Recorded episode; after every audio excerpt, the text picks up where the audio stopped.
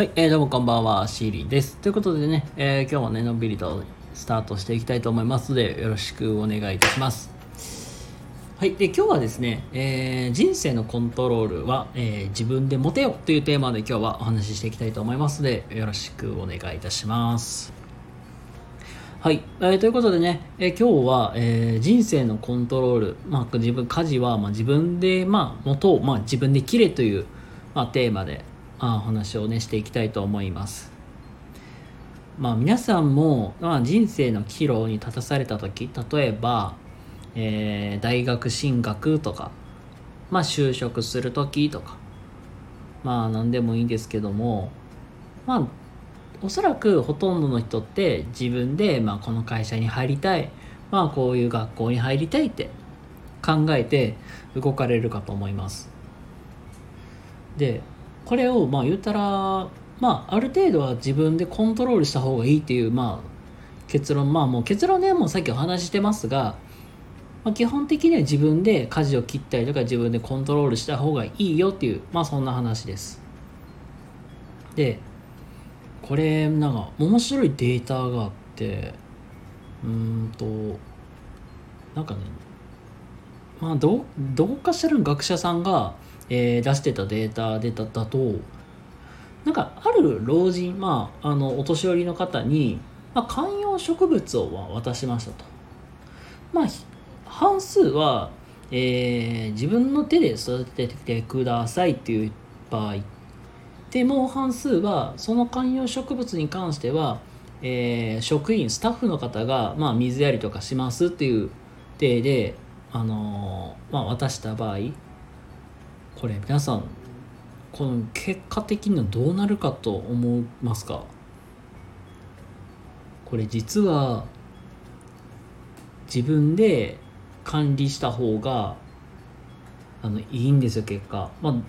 まあ要するになんか老まあそのなんだろう年お年寄りの方が実は亡くなる、まあ、死亡率と結構関連していてコントロールができない人が実は早めに亡くなっていらっしゃる。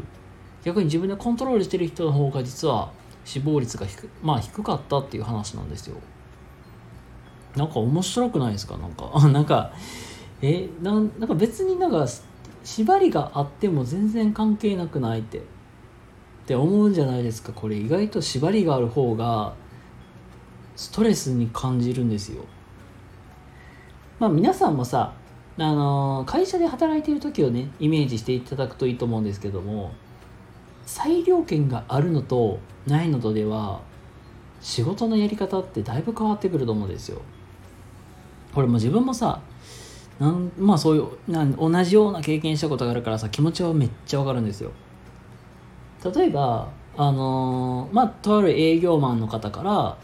うーんまあ採用でもいいですしなんかごてなんかコピー機とかなんか提案を受けたとしましょう。例えばこのコピー機を使うことでこんだけいいことがありますよって。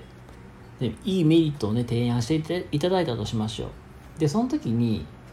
まあ、自分が裁量権がある側であればあじゃあこれいいなじゃあこのコピー機買いましょうってなると思うんですよ。逆にじゃあ裁量権がなかったらいいんやけどなけどなこれは。部長に許可をもらわな無理なんですわってなってもさ。自分がいくら良くても上から承認が下りなかったら買えないじゃないですか。なんかこれってフラストレーションたまりません？いいものでもさいいなって思ってもさ僕たちの手では買えないわけじゃないですか裁量権がなければ。まあなので結局なんかモヤモヤしたりストレス抱えたりってすると思うんですよ。でまあやっぱりなんだろう頭ごなしに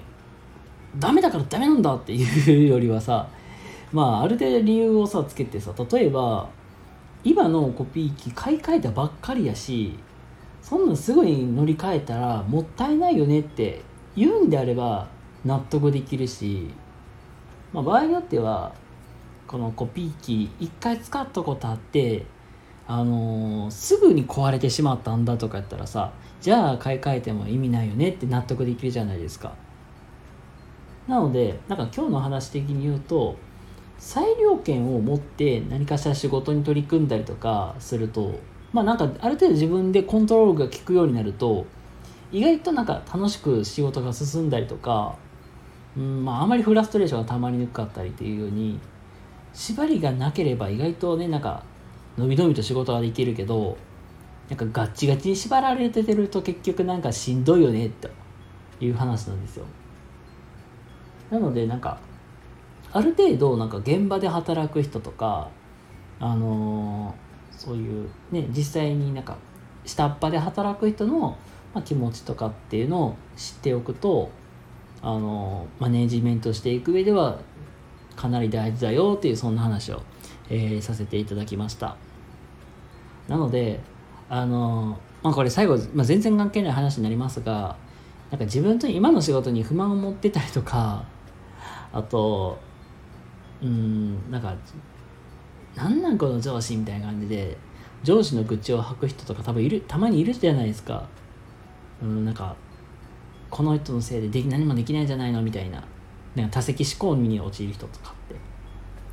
あのこういう人ほど絶対裁量権持って仕事させた方がいいと思うんで。あの動きましょうという。まあ全然最後全然関係ない話になりますけども。あの以上で終わりたいと思います。なのでのびのびと自由に働きたい方はなんかマネージメマネージャーとか係長とか出世していくところを狙っていくといいと思います。はい、ということで、えー、ちょっとすいません。ちょっと長くなりましたが、今日のお話いかがだったでしょうか？えー、もしね、今日の話ためになってよかった方いましたら、いいねとかチャンネルフォローとかしていただけると幸いです。ということで、えー、皆様、良い一日をお過ごしください。シーリンでございました。それではまた次回どっかでお会いしましょう。またねバイバイ。